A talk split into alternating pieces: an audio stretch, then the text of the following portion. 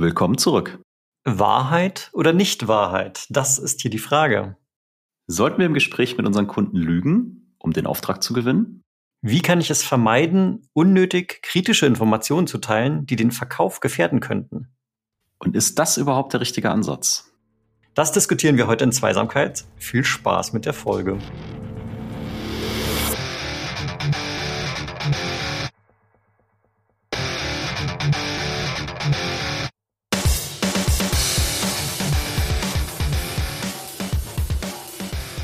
Sales Excellence, dein Podcast für Software B2B-Vertrieb und Pre-Sales. Ich bin Tim, Pre-Sales Leader bei Miro. Ich bin Jan, Pre-Sales Leader bei der SAP und damit ganz herzlich willkommen zur neuen Folge. Ein kurzer Hinweis in eigener Sache. Discovery und Qualification sind die Themen, bei denen uns SDRs, Sales und natürlich auch Pre-Sales viel Potenzial verschenken. Wir haben uns daher gedacht, wir können vielleicht helfen. Das Disco-Deck beinhaltet die 60 wichtigsten Fragen rund um Compelling Event, IT-Stack, ROI und fünf weiteren Kategorien. Du willst deine Discovery auf die nächste Stufe bringen? Hol dir jetzt das Disco-Deck auf www.discodeck.shop. Das ist www.discodeck.shop. Link natürlich auch in den Show Notes. Und danke für deine Unterstützung. Jetzt geht's ab in die Folge. Hallo Tim. Hi. How are you? Ah, good in you, thank you. oh, very nice. So, wir sind heute mal wieder äh, schön unter uns und ähm, du hast eine gemütlich. gemütlich, ja, und du hast eine Frage mitgebracht. Und die Frage lautet: Muss ich als Pre-Sales immer die Wahrheit sagen? Mhm. Wie bist du auf die Frage gekommen? Ich bin auf die Frage gekommen, weil es eine Situation bei mir gab in, in meinem eigenen Arbeitsalltag, wo halt ja jemand aus meinem Team in einem Call war und ich war mit dabei und dann kam es dazu, dass wir von unserer Seite relativ großzügig viele Informationen geteilt haben, die vielleicht bei einem skeptischen Kunden für Stirnrunzeln sorgen hätte können. War jetzt in dem Fall nicht so, aber das war so ein Gedanke, den ich hatte. Und ich habe mich dann gefragt, okay, also wie viel Transparenz braucht es eigentlich? Beziehungsweise muss ich da immer die Wahrheit sagen. Weil am Ende ist natürlich auch unser Fokus, also das ist ja auch die Philosophie, die du und ich vertreten. Pre-Sales ist Teil des Vertriebes. Wir wollen etwas verkaufen und wenn wir Informationen bereitstellen, die vielleicht beim Kunden eher eine Skepsis auslösen oder ein Unbehagen, dann steht das natürlich einem Verkauf erstmal im Weg. So, das war der Ursprung des Gedankenganges. Hm. Und also nur für mich zum Verständnis, geht es jetzt um Wahrheit versus Unwahrheit sagen? Oder steckt eher so diese, diese Menge an Informationen dahinter? Weil ihr habt ja nicht die Unwahrheit gesagt, sondern ihr habt eben sehr viel wahre Dinge geteilt. Naja, es ist ja so, dass, also ich kenne das Gefühl auch, ne? wenn, wenn dir jemand äh, eine Frage stellt und du möchtest dann auf diese Frage, ich sag mal, ganzheitlich eingehen, dann gehören vielleicht fünf positive Punkte dazu und vielleicht auch zwei oder drei negative. So, und wenn du jetzt, ich sag mal, den Anspruch an, an komplette Vollständigkeit hast, dann würdest du natürlich auf alle acht Punkte in der Summe eingehen und über fünf freut sich der Kunde und bei drei sagt er vielleicht so, hm. Und das wäre natürlich, wenn ich jetzt die Frage einfach so nehme, wie sie kam und äh, an mich den Anspruch erhebe, jetzt eine vollständige Antwort zu liefern. Und ich bin für mich dann aber zu dem Ergebnis gekommen, vielleicht ist noch eine andere Herangehensweise eleganter, die mich einerseits, die es mir erlaubt, mich auf die positiven Elemente zu fokussieren, aber trotzdem nichts zu verstecken. Und wie würde diese Herangehensweise aussehen? Ja, be bevor ich darauf vielleicht eingehe, vielleicht noch ein, ein, ein Hinweis, ne? weil, also ich glaube, es hatte natürlich auch was damit zu tun, welchen Eindruck man irgendwie langfristig bei dem Kunden erwecken könnte. Man könnte natürlich, ich sag mal, für kurzfristige Vorteile das Heilige vom Himmel versprechen und sagen, wie toll alles ist und den Rest eben verschweigen. Und ich habe das in meiner Karriere auch schon bei verschiedenen Unternehmen gesehen, dass das manchmal so gelebt wird. Und also für mich persönlich äh, ist das nicht akzeptabel und ich glaube auch, also allein auf meines, aufgrund meines eigenen Werteverständnisses, wie, wie ich sozusagen morgens aufstehe und mir in den Spiegel gucke, das ist mal das eine Thema. Aber andererseits ist es auch äh, unternehmerisch, glaube ich, nicht sinnvoll, weil wenn du dem Kunden Dinge versprichst, äh, bevor das Projekt losgeht und dann kommt es zur Implementierung und zur Umsetzung und dann funktioniert die Hälfte nicht, dann äh, ist ja unternehmerisch auch nichts gewonnen. So, also das mal als, als Disclaimer. Stimme ich vollkommen zu. Und vielleicht bevor du, also weil ich kenne die Frage, die gestellt wurde, ja gar nicht, ne? Aber Und ich kenne jetzt auch deine Herangehensweise nicht, aber ich schmeiße jetzt einfach mal zwei Gedanken zwischen rein. Der eine Gedanke wäre, wenn sich jemand diese Frage stellt, so muss ich als Presets immer die Wahrheit sagen, kann ich ja auch mal gucken, was ist eigentlich meine Rolle und wie möchte ich, dass meine Rolle wahrgenommen wird, in dem Fall vom Kunden. Und wir sprechen ja oft auch über diesen ominösen Trusted Advisor. Und da spielt, glaube ich, das, was du gesagt hast, eben genau rein. Das ist ja keine kurzfristige Geschichte, sondern das ist dieser Marathon. Weil wenn du trusted bleiben willst, dann kannst du halt nicht heute Bullshit erzählen, um einen Deal zu closen. Und weil dann ist halt ab morgen vielleicht blöd. Also das wäre eine Geschichte, sich mal zu überlegen, was ist meine Rolle, wie möchte ich wahrgenommen werden und daraus leitet sich dann vielleicht auch ab, wie ich mit sowas ein bisschen umgehen möchte. Und das Zweite ist, ohne die Frage jetzt zu kennen, weil du gesagt hast, hey, da kommt so eine Frage und ich habe vielleicht den Anspruch, weil ich auch so viel weiß, das vollumfänglich zu beantworten oder ganzheitlich zu beantworten, wäre auch hier nochmal einen Schritt zurück zu machen, mal tief Luft zu holen und die Frage nochmal zu hinterfragen, nämlich zu sagen, hey, in, für was brauchst du diese Info? Inwieweit hat diese Info eine Relevanz für dich, für den Projekterfolg oder was auch immer gerade die Diskussion hat. Das wären so zwei spontane Gedanken, die mir einfallen, ohne jetzt die Details zu kennen. Ja, gehe ich gleich drauf ein. Ich, lustigerweise hatten wir heute Morgen in einem Call mit ein paar Vertriebskollegen ähm, ein ganz ähnliches Thema und da hat der eine Kollege, fand ich wirklich sehr witzig, Grüße an Oliver an der Stelle, wenn er, wenn er zuhört, er hat erzählt, in einem seiner früheren Jobs, keine Ahnung, wo das war und wer das war, ist auch gar nicht wichtig. Da saß er halt, also auch an einem Vertriebstermin mit dem Kunden, große Versammlung, keine Ahnung, zehn Leute mit dabei. Und er hatte halt seinen, seinen Sales Engineer war eben auch dabei. So. Dann hat der Kunde irgendeine Frage gestellt, eben auch eine sehr, sehr große und sehr offene Frage und eben sein, sein Pre-Sales-Kollege hat eben tatsächlich die vollumfängliche Antwort gegeben und hat dabei auch eben auf der, auf der kritischen Seite so zehn Punkte aufgezählt. Ja, und das ist hier noch nicht so optimal und hier arbeiten wir dran und hier ist noch so Roadmap. Und der hat schon angefangen, seinen Kollegen so unterm Tisch so zu kicken und zu sagen, hey, okay, jetzt, jetzt mal langsam hier, ne, weil so genau wollte es der Kunde auch gar nicht wissen, so ungefähr, ne. Und, äh, und dann kam noch so die Gegenfrage, ey, warum, warum trittst du mich eigentlich unterm Tisch? Also fand ich dann schon auch witzig. Also der war sich dann in seiner, also der Problematik gar nicht so bewusst. Aber genau deswegen nehmen wir auch diese Folge auf, um da vielleicht eine gewisse Sensibilität für diese für Problematik zu schaffen. Und zu dem, was du jetzt gerade gesagt hast, also das war dann tatsächlich auch der, der Ratschlag, den ich gegeben habe. Und ich weiß nicht, ob es für unsere Zuhörenden einfacher wird, wenn ich mir ein konkretes Beispiel gebe. Ich mache es jetzt mal einfach. Ich glaube, daran ist es anschaulich. Eine Fragestellung, die sich bei uns bei Miro immer wieder ergibt, ist, wo liegen eigentlich meine Daten? So, und jetzt kann ich natürlich, wenn der Kunde daherkommt und sagt, hey, wo liegen denn jetzt meine Daten, kann ich eine wirklich sehr ausführliche Antwort geben über alle Dimensionen und so weiter hinweg. Um jetzt das Beispiel greifbar zu machen, gehe ich mal noch ein Level tiefer. Wir unterscheiden äh, bei uns tatsächlich zwischen Daten, die irgendwie der User generiert hat und Metadaten. Ich glaube, das ist gar nicht so untypisch. Gibt es wahrscheinlich in sehr vielen äh, Softwarelösungen und von daher hoffentlich anschaulich genug. Also Metadaten und usergenerierte Daten.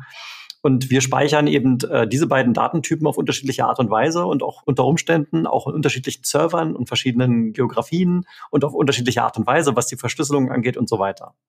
So, und genau da siehst du schon die Thematik. Du kannst es wirklich sehr breit aufschlüsseln und sehr, sehr tief ins Detail gehen.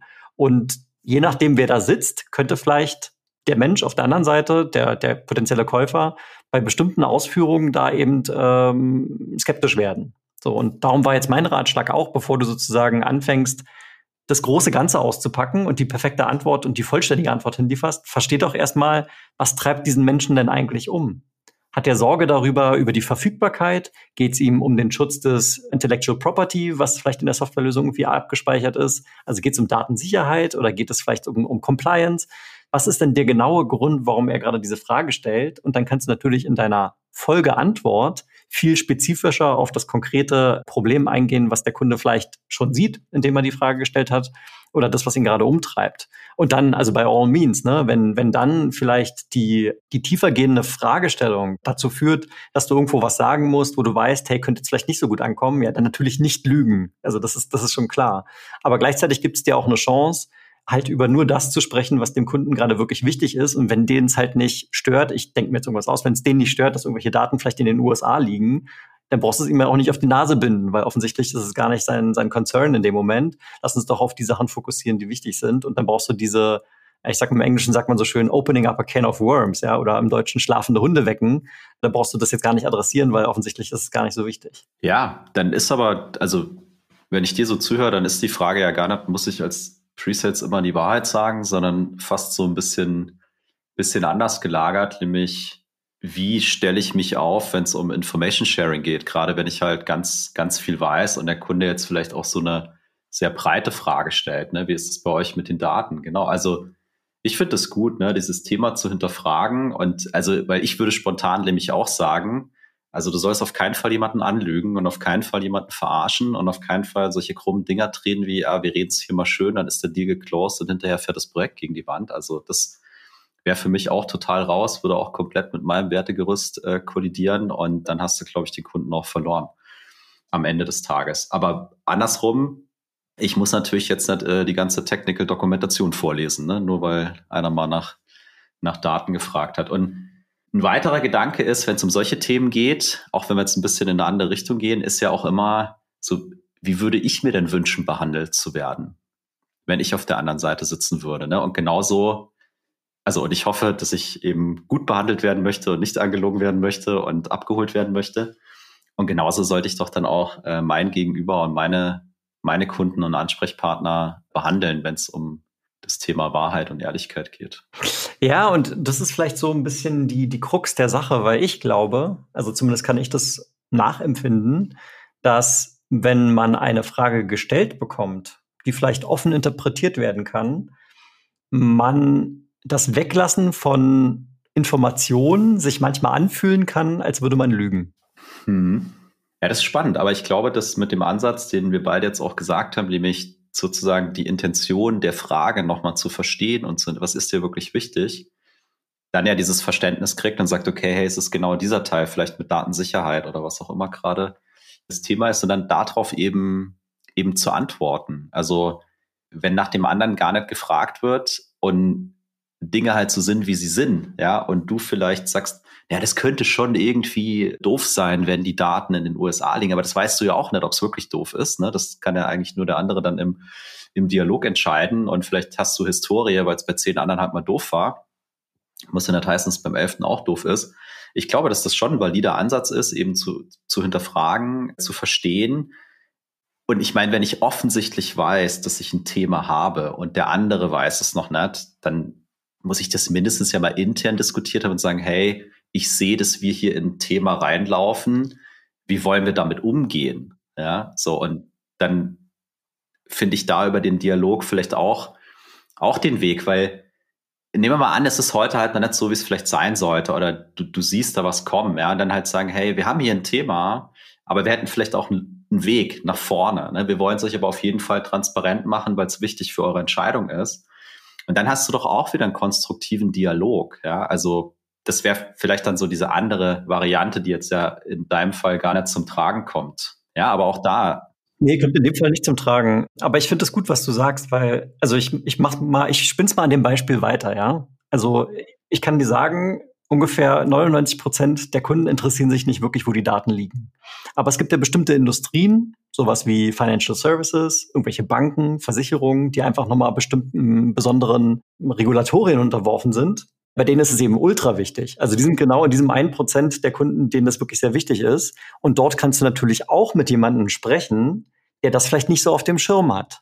Da wiederum würde ich tatsächlich den anderen Ansatz fahren und da vielleicht, naja, dein Vorschlag finde ich gut, erstmal intern adressieren. Hey, hier ist noch das Thema auf dem Tisch. Wir wissen, die sind hier in der Financial Services Industrie.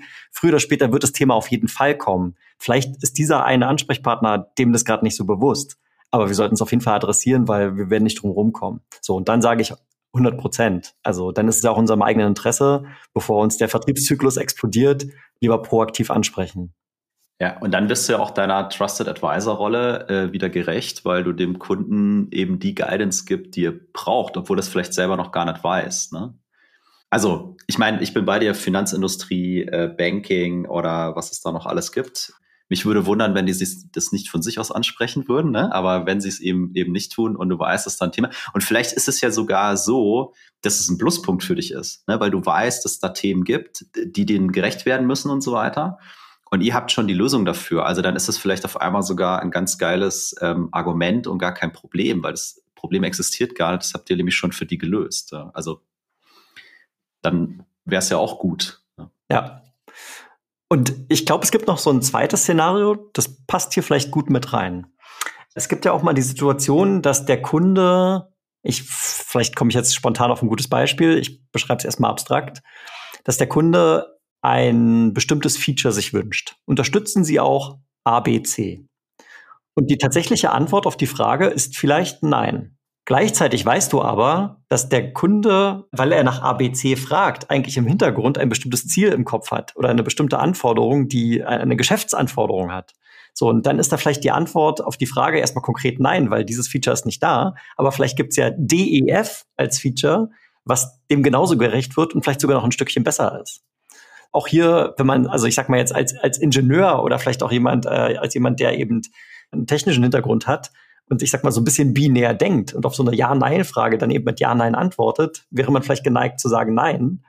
Wäre aber dann natürlich hier in dem Fall natürlich viel eleganter zu sagen, mh, hm, woher kommt denn diese Anforderung? Welches Ziel wollen Sie denn erreichen? Und dann kommt, wenn du dich in deiner Industrie und in deiner Software gut auskennst, wahrscheinlich genau das, was du dir sowieso schon gedacht hast, nämlich das unternehmerische Ziel. Und dann kannst du sagen, ja, gar kein Problem. Wir realisieren das übrigens über diese Funktionalität. Ist das für Sie genügend?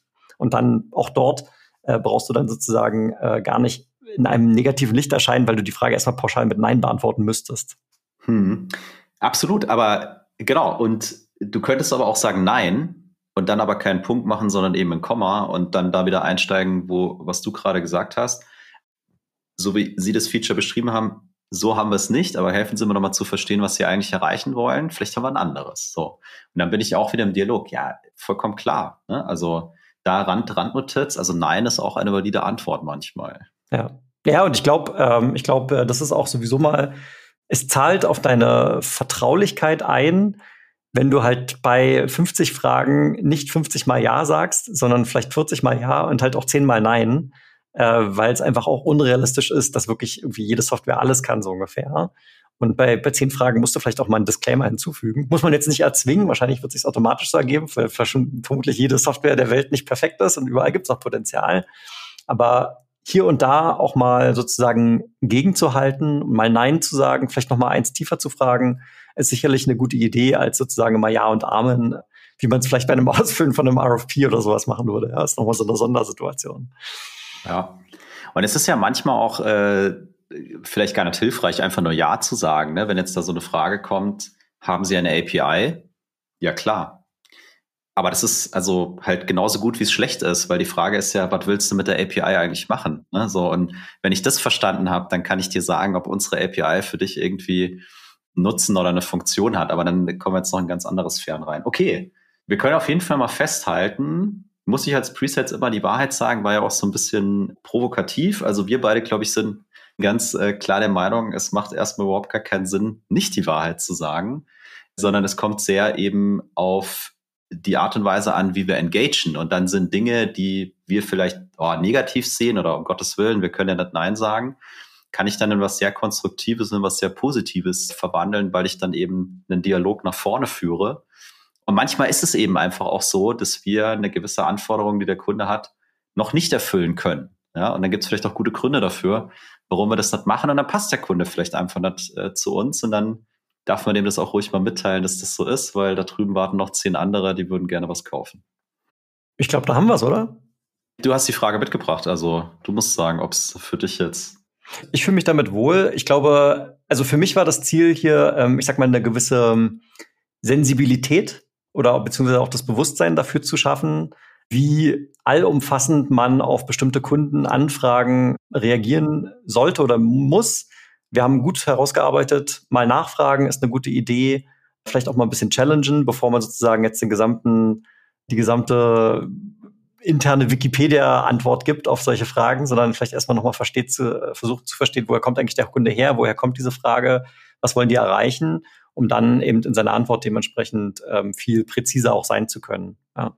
Ohne auf, in das Risiko zu laufen, eben diese schlafenden Hunde zu wecken und dann vielleicht irgendwie unnötige Diskussionen zu entfachen, die eigentlich gar nicht zielführend sind, weil es interessiert einfach keinen. Mega. Ja, dann äh, würde ich sagen, kannst du öfters mal solche Fragen mitbringen? das mache ich. Das waren für dich Tim und Jan im Sales Excellence Podcast. Das ist dein Podcast für Software B2B-Vertrieb und Pre-Sales. Und wenn du jetzt Lust hast, mit uns stärker in Kontakt zu treten, dann mach das gerne über LinkedIn. Schön, dass du dabei warst und bis zum nächsten Mal. Tschüss. Tschüss.